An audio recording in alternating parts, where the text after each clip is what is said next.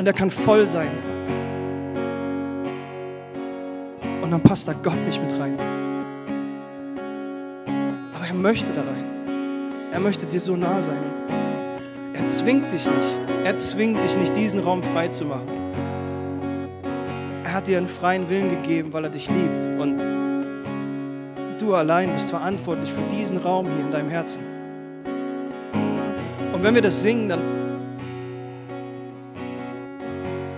dann bedeutet das, wir machen Raum für ihn frei. Wir selber sind verantwortlich, diesen Raum ihm zu geben. Aber er wird ihn füllen. Er wird ihn füllen. Er wird da sein. Er, er hält sein Wort ein. Und du kannst ihm ganz und gar vertrauen.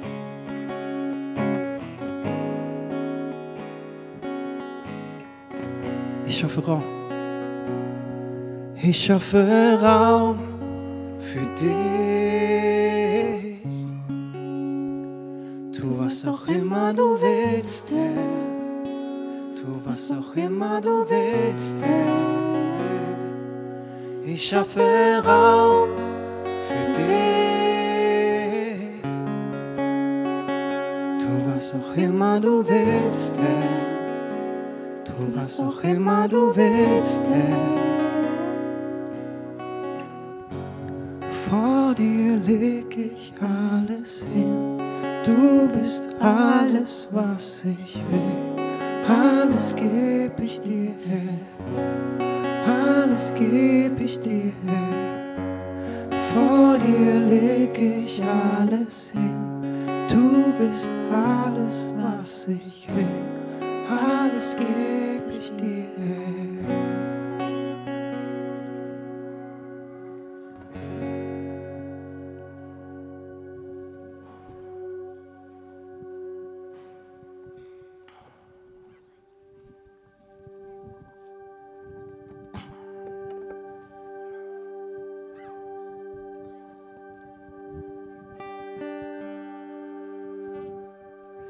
You unravel me with a melody.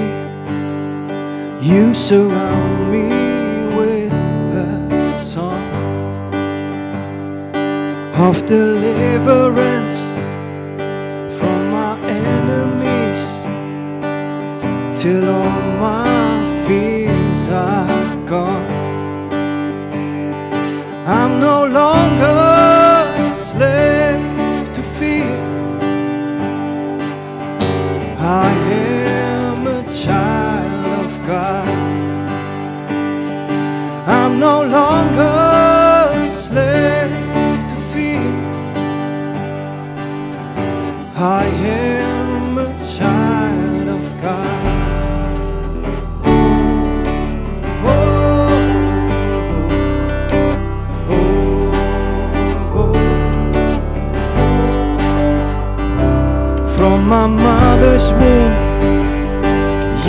chosen me.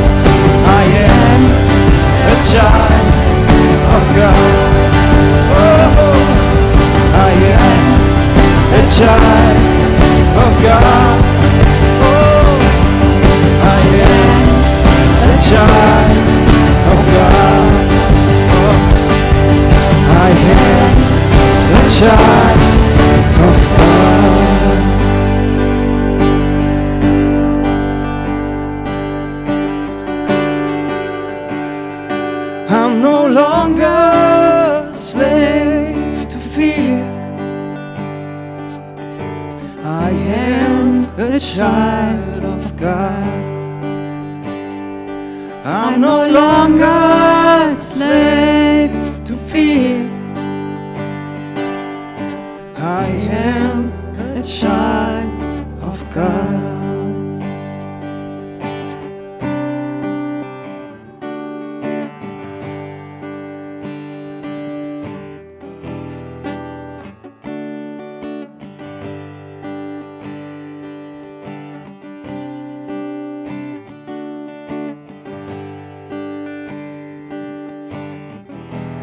Jesus. Falls du dich gerade fragst, wie, wie kann ich überhaupt Kind Gottes sein, ist nicht jeder Kind Gottes. Die Bibel sagt, wer an Jesus Christus glaubt, ist Kind Gottes. Jeder Einzelne hat das Potenzial, Kind Gottes zu sein. Gott möchte jeden retten, Gott möchte jeden zu sich rufen, jeden zu seinem Kind machen, was er in ihm schon immer gesehen hat. Aber Jesus Christus ist der, an den du glauben kannst um als Kind Gottes rechtmäßig zu gelten. Vor Gott.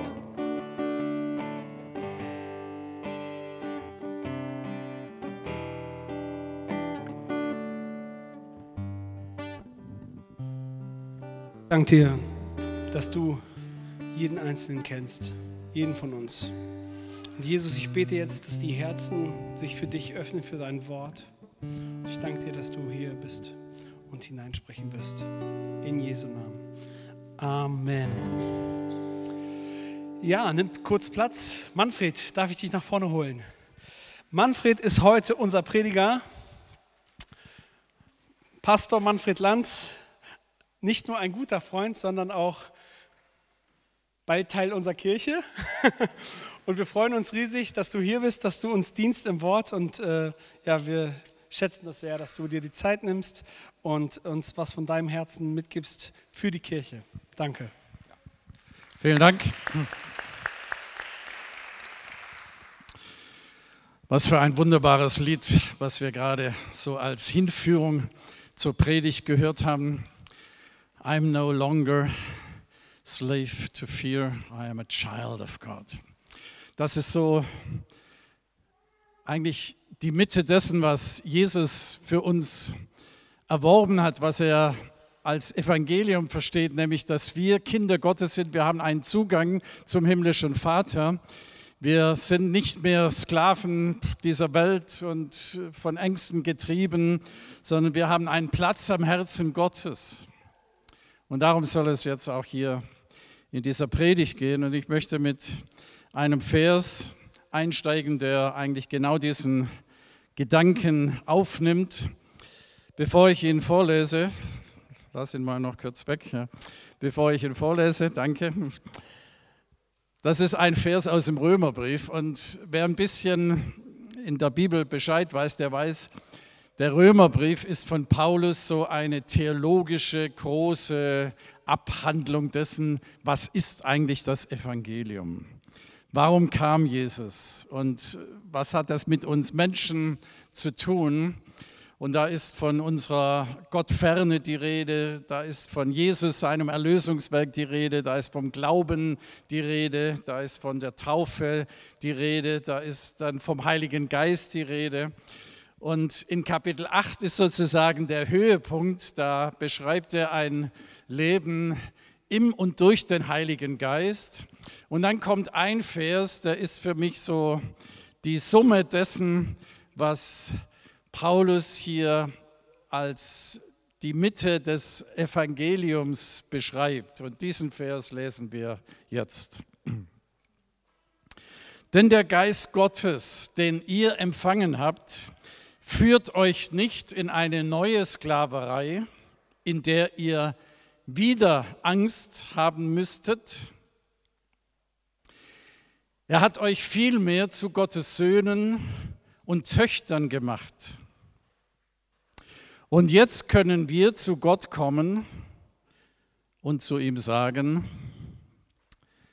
aber lieber Vater. Hier ist von zwei Realitäten, von zwei Dimensionen die Rede. Nämlich es ist von einem Geist der Sklaverei, der Knechtschaft die Rede und das hat etwas mit Furcht und Distanz und sich abnabeln und äh, widerstreben zu tun. Und es hat eine andere Dimension, das ist dieser Geist der Kindschaft, dass wir zu Söhnen und Töchtern gemacht würden durch Jesus Christus. Er hat uns den Zugang zum Vater erworben, dass wir nun nicht mehr Knechte sind, nicht mehr auf uns selber gestellt sind, sondern dass wir einen Herzenszugang zum Vater haben. Und in diesem Herzenszugang gibt es ein inneres rufen, ein, eine innere Stimme unseres Herzens, die nämlich der Heilige Geist in uns hineinlegt. Und mit dieser Stimme sagen wir, aber lieber Vater, aber lieber Vater. Aber, was ist aber? Aber ist ein hebräisches Kosewort für Vater, so wie wir Papa sagen würden oder manche Daddy oder Vati oder ein, einen Herzensausdruck nehmen. Aber sagen Kinder, die eine vertrauensvolle Beziehung zu ihrem Vater haben und die sich frei und geborgen in seiner Nähe fühlen. Aber sagen nicht Kinder und Menschen, die Angst haben, die davonlaufen, weil sie vielleicht Angst vor Strafe und vor, vor Vergeltung haben oder dass dieser äh, Vater gewalttätig sein könnte. Aber es ist ein Ausdruck von Nähe. Aber es ist ein Ausdruck von Vertrautheit, von Kindlichkeit.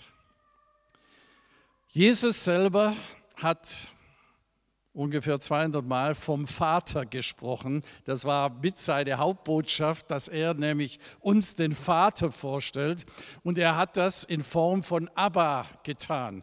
Abba ist unser Vater. Abba war zuerst der Vater von Jesus, natürlich, der ihn auf diese Welt geschickt hat. Warum hat er ihn auf diese Welt geschickt? Weil er uns als Kinder sieht, die verloren sind, die eigene Wege gegangen sind. Und die Mitte des Evangeliums besteht eigentlich darin, dass Gott seine verlorenen Söhne und Töchter wieder sucht und sie ganz nah an seinem Herzen haben möchte. Dass er spürt, wie es, dass er durch Jesus das uns zeigt, die, diese, diesen Schmerz der Trennung, dass wir unsere eigenen Wege gehen und dass er eine Herzenssehnsucht hat, uns wieder zurück zu zu ihm zu holen, in diese ursprüngliche Beziehung, die es einmal gab und die durch die Sünde verloren gegangen ist. Jesus kam, um uns wieder neu in diese Beziehung des Vaters hineinzuführen. Und um uns das zu veranschaulichen, hat uns Jesus eine wunderbare Geschichte erzählt. Ich möchte diese Geschichte mal unter einem ganz bestimmten Aspekt uns jetzt vor Augen führen. Die meisten von euch werden diese Geschichte kennen. Man nennt sie landläufig die Geschichte vom verlorenen Sohn. Es ist eigentlich die Geschichte von zwei verlorenen Söhnen, wenn wir ganz genau schauen, vielleicht sogar von drei Söhnen. Da ist nämlich noch ein dritter, der da äh, irgendwie mit hineinspielt. Aber letztlich ist es eine Geschichte vom Herzen des Vaters.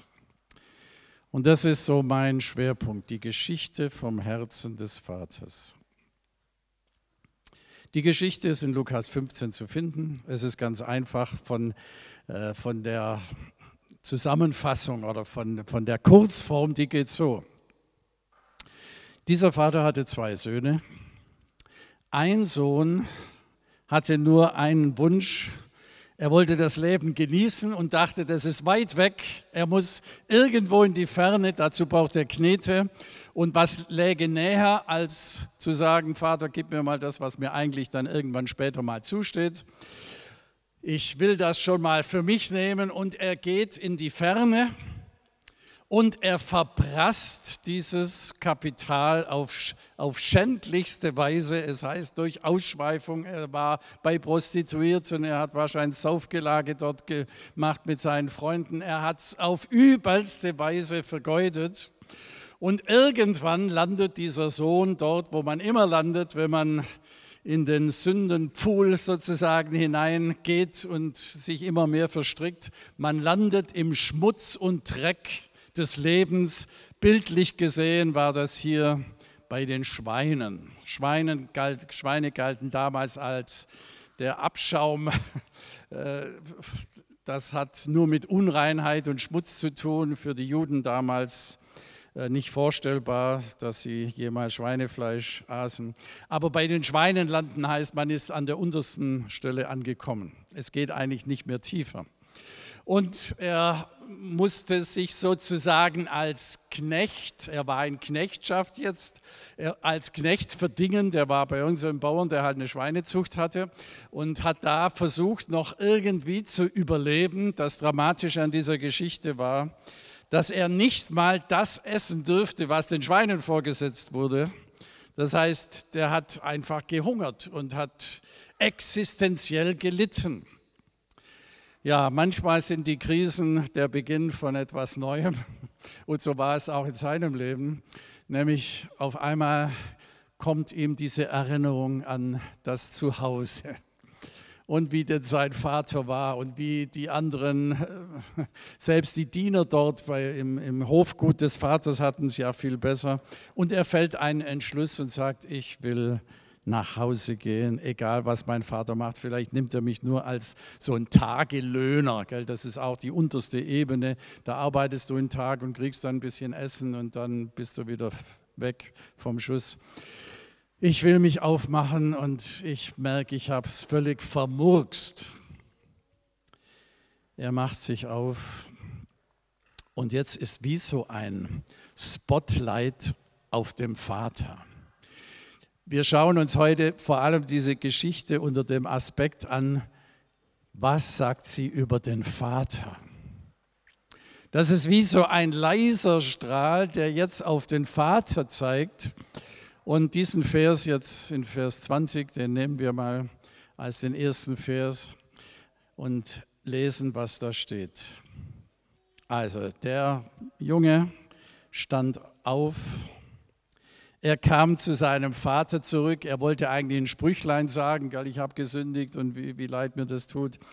Aber jetzt passiert zunächst mal Folgendes, als er noch weit entfernt war, als er noch weit entfernt war, sah sein Vater ihn, er wurde von Mitgefühl erfasst, er rannte los, er fiel ihm um den Hals und er küsste ihn. Was für ein Vaterherz.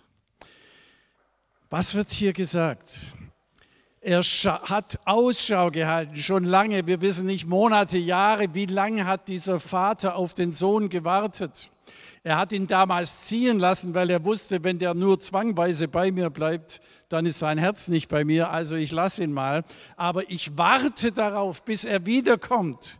Ich warte, dass etwas in ihm an, an Bewegung da ist, die ihm zeigt, dass es im Vaterhaus gut ist Er wartet, er wartet, er sehnt sich. Das ist die Sehnsucht unseres Vaters im Himmel, der auf uns wartet, dass wir ganz nahe zu ihm kommen. Er sah ihn und als er ihn sah, eigentlich wörtlich müsste man übersetzen, es drehte ihm die Eingeweide im Innersten. Er war so bewegt, er war so berührt, er war so voller innerer Leidenschaft. Mein Sohn, der verloren war, ich hatte keine Ahnung, wo der ist, der kommt zurück. Das hat ihn nicht mehr gehalten.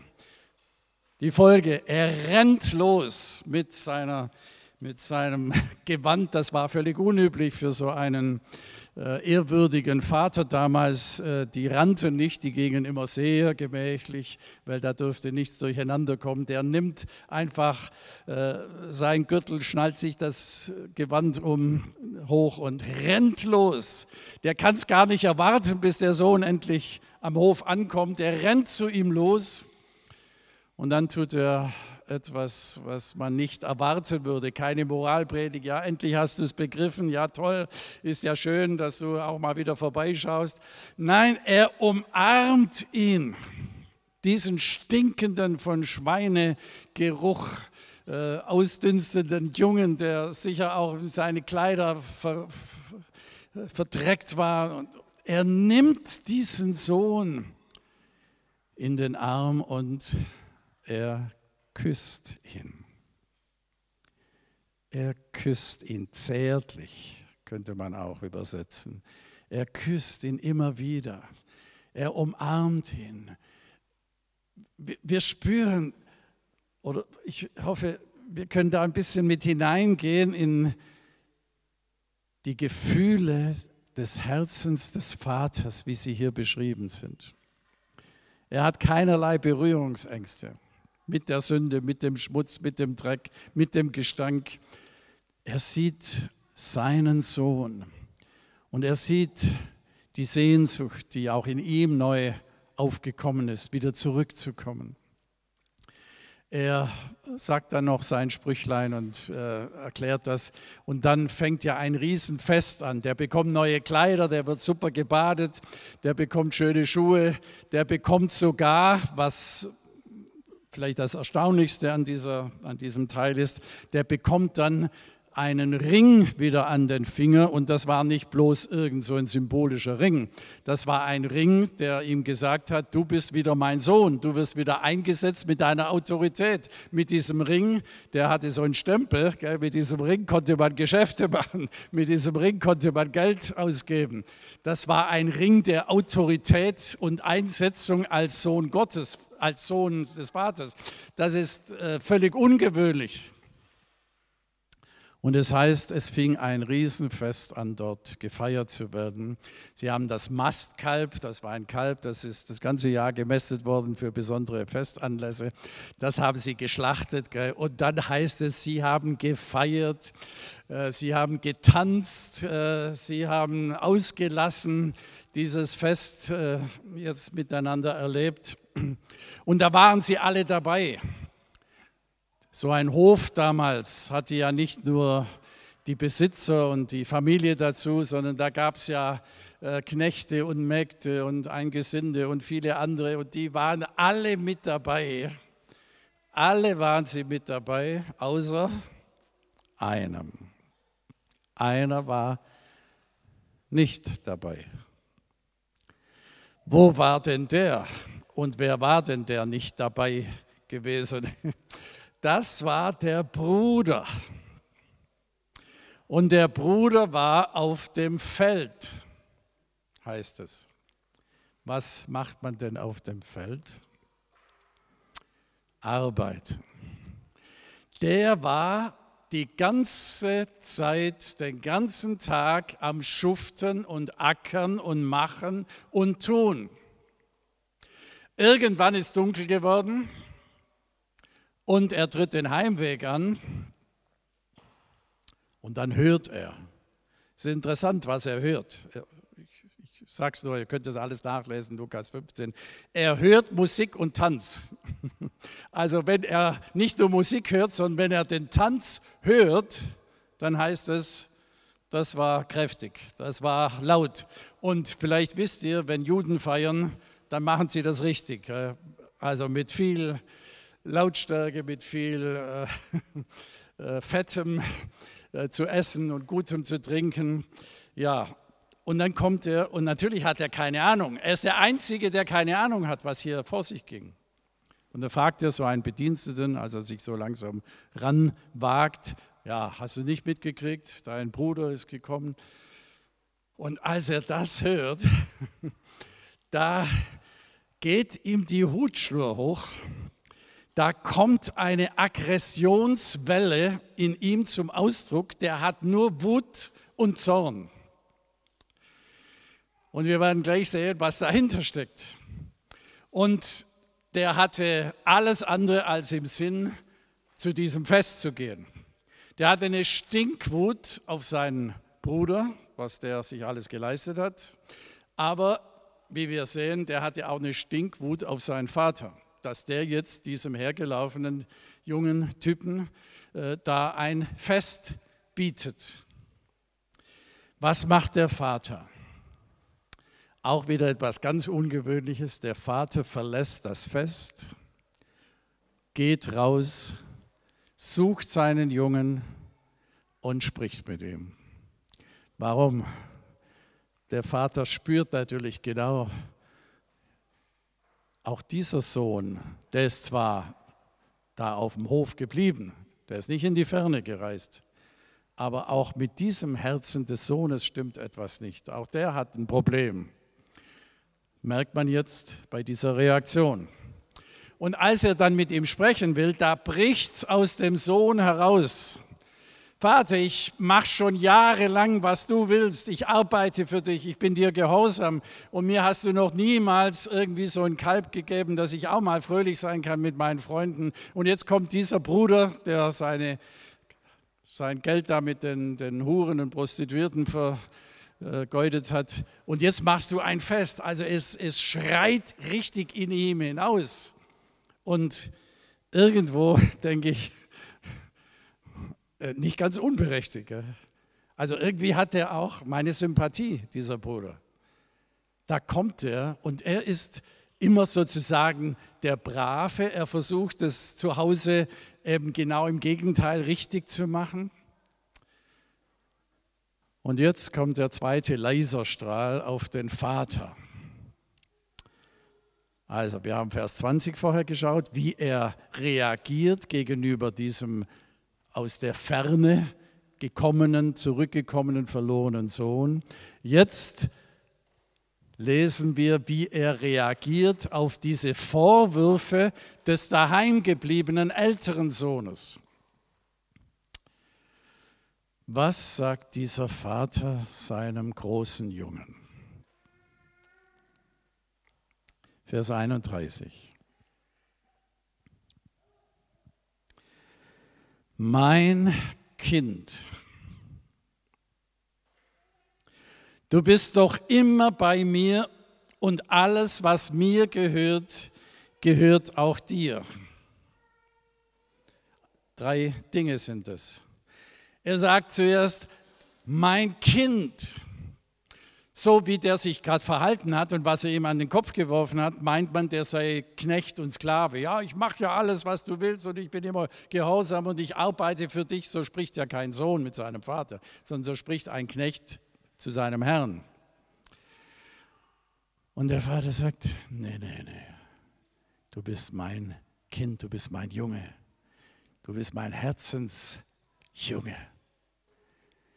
Du gehörst zu mir, du bist von mir, du, du bist mein Erbe, ja, du, du, du bist mein Fleisch und Blut, du bist nicht mein Arbeiter. Das Zweite, du bist doch immer bei mir, du bist doch bei mir, ja, sei doch bei mir. Ich will doch nicht zuerst deine Leistung und deine Pflichterfüllung. Ich will nicht deinen absoluten Gehorsam. Ich will nicht ständig, dass du nur irgendetwas tust, um zu beweisen, wie gut du bist. Ich will, dass du bei mir bist. Sei doch bei mir. genieße doch dein Mit mir sein. Dieses Beieinander-Sein. Gott will von uns nicht zuerst unsere Werke und unsere Taten, er will unsere Nähe. Er sucht dich und mich und, und wünscht sich so sehr, dass wir bei ihm sind, uns entspannen, auf ihn schauen, dass wir wissen, ich bin Gottes Kind. Ich darf aber Vater zu ihm sagen. Ich darf diesen inneren Ausruf auf ihn ausrichten. Und das Dritte, das ist vielleicht das Gewaltigste. Alles, was mir gehört, was mein ist, das ist auch dein. Alles, was du hier siehst, da waren wahrscheinlich hunderte von Schafen und Kälbern und Ziegen und eigentlich, Sohnemann, du könntest jeden Tag ein Fest mit deinen Freunden feiern. Da gibt es so viel, was du benutzen kannst. Das gehört dir doch schon. Das ist doch dein. Wie traurig für diesen Jungen. Und das Traurige ist, der lebte an der Quelle und ist dabei verdurstet. Der lebte im Land des Überflusses und ist verhungert. Warum? Weil sein falsches Vaterbild, sein falsches Gottesbild, wie wir es übertragen, ihn davor abgehalten hat, diese Dinge, die der Vater ihm zugesagt hat, die Gott uns verheißt, zu nehmen. Er war so in, in seiner eigenen Welt der Pflichterfüllung und ich muss es richtig machen, gefangen. Er war tatsächlich Sklave seines, seiner guten Leistung und dessen, dass er der Vorzeigesohn ist. Er war Gefangener und konnte deswegen diese Ebene von, von Liebe, von Zärtlichkeit, von Fülle, von Segen, von Zusprüchen, von Verheißungen nicht für sich in Anspruch nehmen. Da war etwas in seinem Herzen blockiert. Und jetzt kam das raus, als dieser Bruder ja so unverdient praktisch alles bekommt, was er sich ja letztlich im, im insgeheimsten gewünscht hatte nämlich dass der Vater für ihn auch was tut und dass er äh, entsprechende Partys feiert und äh, fröhlich sein kann. Und hier spüren wir etwas von diesem Geist, wenn jemand in, in seinen eigenen Anstrengungen verharrt und denkt, er macht alles richtig und sich jetzt überhebt über den Bruder, den total verurteilt. Es gibt ein wunderschönes Bild, vielleicht kennt ihr das, ich denke, die meisten haben es schon mal gesehen, von Rembrandt. Äh, lasst uns das mal anschauen, kurz, äh, wie er diese Geschichte des verlorenen Sohnes äh, oder des barmherzigen Vaters gemalt hat. Und bei diesem Bild sieht man interessanterweise eben, das ist jetzt natürlich künstlerische Freiheit, da sieht man, wie der Vater eben seine liebenden Hände auf den Sohn legt. Aber man sieht genauso wie dieser Bruder auf der Seite, der auch so einen roten Mantel hat, steht sehr hoch oben, herablassend auf das Ganze schaut, mit großem Stolz, gell, mit Überheblichkeit. Ja, was macht hier der Vater und der Sohn? Gell, das ist ein Geschehen, mit dem will ich nichts zu tun haben. Also in richtiger Distanz und in, in einem Gefangensein seiner eigenen, ja, er hat seine Hände um sich und seinen Stab und er ist sich selber genug. Er denkt, ja, ich bin doch der Gute. Ja. Vielleicht noch eine, eine kleine äh, Differenzierung, mach mal das nächste Bild bitte noch. Äh, Rembrandt hat etwas Wunderbares mit diesem Bild ausgedrückt, nämlich wenn ihr mal genau schaut, diese Hände, die er auf seinen Sohn legt, die sind unterschiedlich. Da ist einmal eine männliche Hand, eine starke, seine linke, und da ist dann eine rechte, zärtliche Hand. Damit wollte Rembrandt ausdrücken, der Vater in seiner Liebe ist sowohl väterlich als auch mütterlich. Oft wird uns ja in, in der Bibel auch die Mutterliebe Gottes, gell, der, das Tröstende, das Zärtliche, das Zugewandte, das Fürsorgliche Vaterherz Gottes beschrieben. Also das Männliche, das Starke, das äh, Kraftvolle, das Beschützende, aber auch das andere. Wir wissen bei diesem Sohn, bei diesem Bruder jetzt, kannst du gerne wieder schließen, wir wissen jetzt nicht, wie es bei ihm gegangen ist. Wir wissen, der Jüngere ist angekommen. Ja, mach mal diese nächsten zwei Bilder bitte. Also da sehen wir auf, jetzt in diesem Bild mal, auf den jüngeren Bruder, der in den Armen des Vaters landet und der unverdient beschenkt wird, der ankommt, der ja letztlich in diesem Bereich von Abba Vater sich wieder ein, einkuscheln kann, wieder zurück zum Herzen des Vaters gefunden hat. Und im nächsten Bild habe ich versucht, mal ein Bild zu finden, wo wir die Freude des Vaters sehen. Nämlich wie glücklich der Vater ist.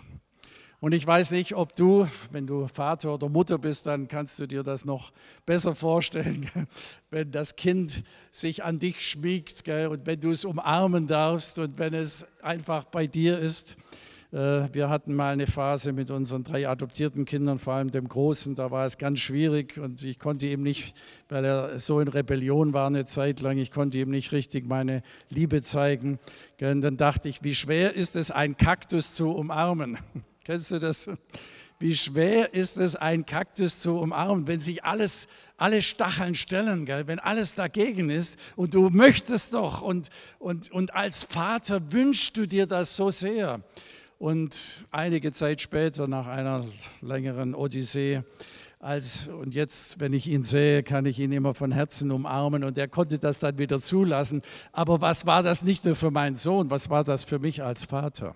Erstens, als Schmerz, das nicht zu können. Und zweitens, welche tiefe Erfüllung bringt das, wenn du jemand deine Liebe zeigen kannst und diese Liebe wird angenommen.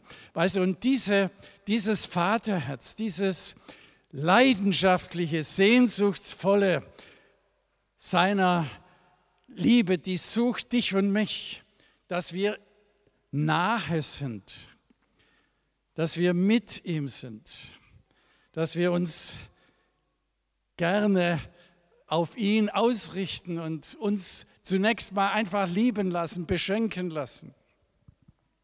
Wenn wir diese zwei Söhne anschauen, noch mal kurz als Gegensatz. Beide waren sie verloren.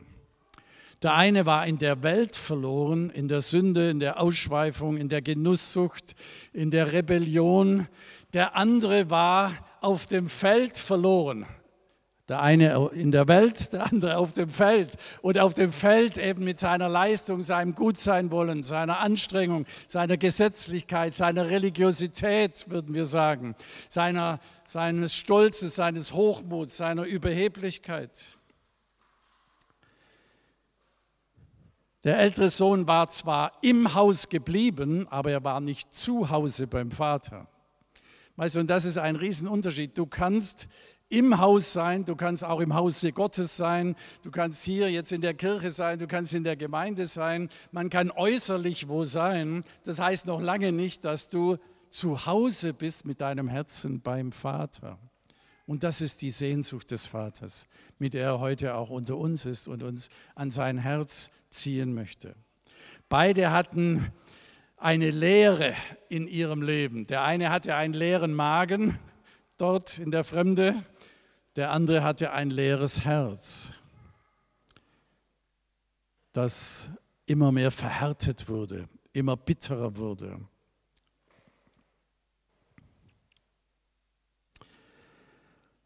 Und jetzt komme ich äh, zum, zum Schluss und Höhepunkt, nämlich wenn wir diesen Jesus anschauen, der zwei ausgebreitete Arme hat. Und Jesus sagt, wer mich sieht, der sieht den Vater. Wenn wir Jesus anschauen, dann sehen wir den Vater in seiner Liebe. Und Jesus sagt, ich bin der Weg, die Wahrheit, das Leben. Niemand kommt zum Vater, denn durch mich. Jesus am Kreuz hat uns die Türe zum Vaterherzen Gottes geöffnet. Jesus ist der Zugang zum Vaterherzen Gottes. In Jesus hat sich der Vater sein Herz rausgerissen, sein Liebstes, das er hat. Das ist der dritte Sohn, den ich hier gemeint habe. Jesus, der uns diese Geschichte erzählt und der uns das Herz des Vaters geoffenbart hat. In Jesus sehen wir den Vater, wie er ist. Und Jesus stirbt am Kreuz mit ausgebreiteten Armen. Was heißt das? Die Arme des Vaters sind damit ausgebreitet. Komm, komm in meine Nähe. Komm und empfange meine Liebe. Zwei Richtungen. Für, für mich heißt es jetzt in meiner Botschaft heute, du kannst aus der Rebellion kommen oder du kannst aus der Religion kommen. Beides hat dieselbe Auswirkung, nämlich du bist distanziert, du bist entfremdet dem Vaterherzen Gottes, du hast keine Beziehung zu ihm. Du kannst aus der Welt, aus der Sünde, aus dem Dreck kommen und sagen, ich brauche Vergebung, Erneuerung, Gerechtigkeit, und der Vater ist da und sagt, du bist mein geliebter Sohn. Ich habe Wohlgefallen an dir. Ich setze dich wieder ein. Du bist an meinem Herzen. Du darfst hier heil werden. Oder du kannst aus deiner Anstrengung, aus deinem Gutsein, aus deinem Stolz, aus deiner Verhärtung, die du hast, aus deiner Bitterkeit, aus deinem Vergleichen mit anderen Menschen, aus deinem Gutsein wollen, aus deiner Religiosität kommen. Die Antwort von Jesus ist dieselbe, ob du aus Rebellion oder aus Religion kommst. Weil die Auswirkung beider, sie bringt dich in Distanz zum Vater. Und die Antwort von Jesus heißt für beide Seiten, ich bin für dich gestorben. Du darfst kommen, um gereinigt zu werden. Du darfst kommen, um wieder ein reines und erneuertes, weiches Herz zu bekommen. Die Antwort für beide ist das Vaterherz Gottes geoffenbart in Jesus Christus. Und er wünscht sich so sehr, dass wir diesen Ruf hören. Komm an mein Vaterherz. Komm und komm in diesen Geist, aber Vater, wo du hier Nähe und Geborgenheit spürst. Ich schließe mit einem kleinen äh, Vergleich, der mir mal sehr geholfen hat, dieses äh, Aber Vater irgendwie noch besser zu verstehen. Wenn ein Orchester spielt, ein Konzert,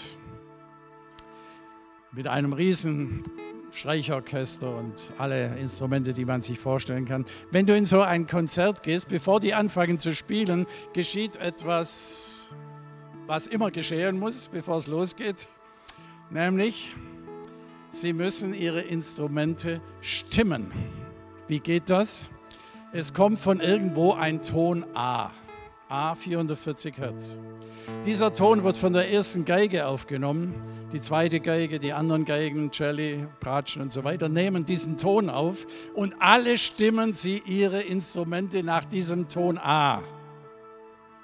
Wenn sie das nicht machen, dann kann es ein furchtbares Konzert werden. Das sind lauter äh, Künstler und äh, Virtuosen, aber wenn das nicht stimmt, dann kannst du das eigentlich nicht hören. Der Ton A. Ist genauso mit der Gitarre, gell? das kennen wir ja, wenn es feucht wird, wenn es äh, kalt wird und dann muss man die Gitarre wieder stimmen. Weiß nicht, mit einer äh, falsch gestimmten Gitarre ist das sehr schwierig. Also es ist schön, wenn etwas gestimmt ist. Jetzt kommt meine Übertragung. Unser Herz ist wie so ein Instrument.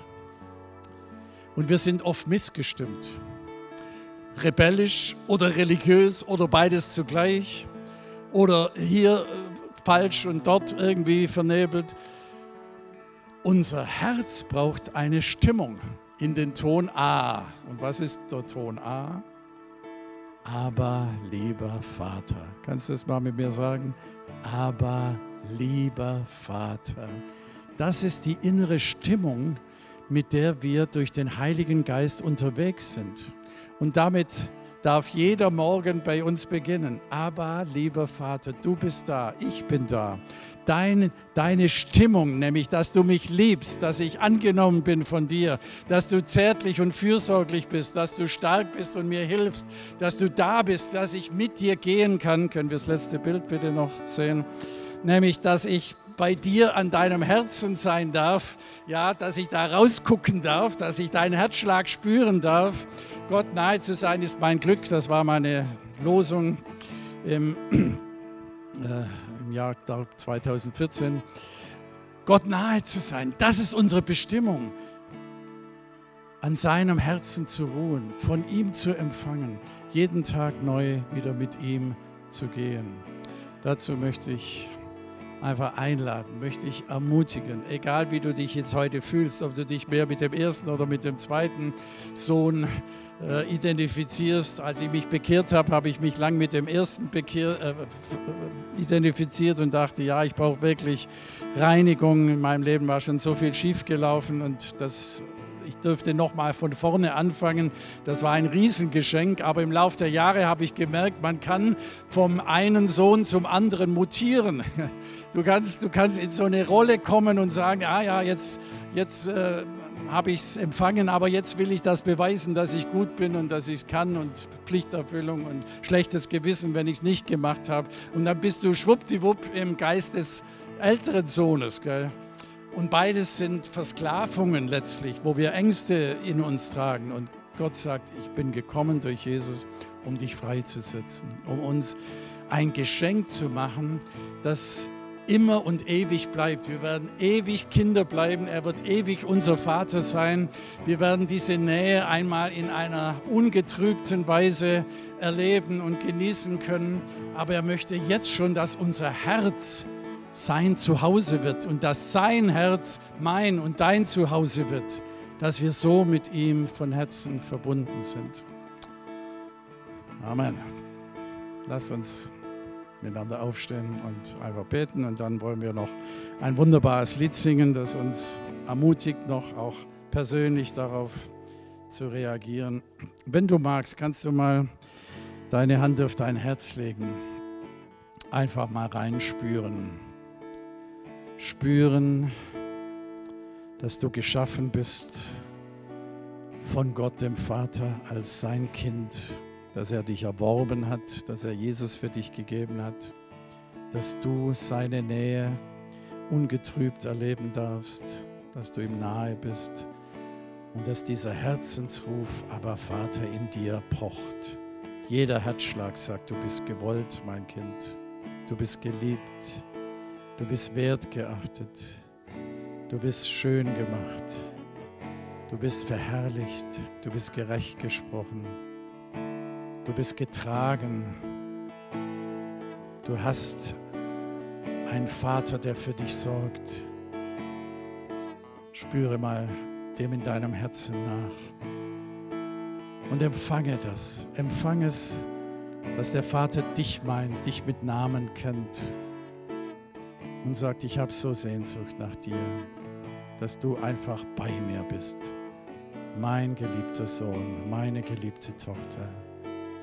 Ich habe alles dafür gegeben.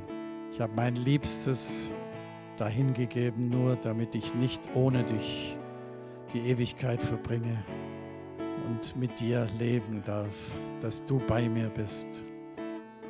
Vater, Vater, was sollten wir anders als dich preisen, dich anschauen, zu dir laufen, uns von dir überwältigen lassen von deiner Gnade uns beschenken lassen. Vater, danke für so viel Güte und Liebe und Barmherzigkeit. Danke, dass du in unserem Herzen wohnst und immer mehr Raum bekommst. Danke.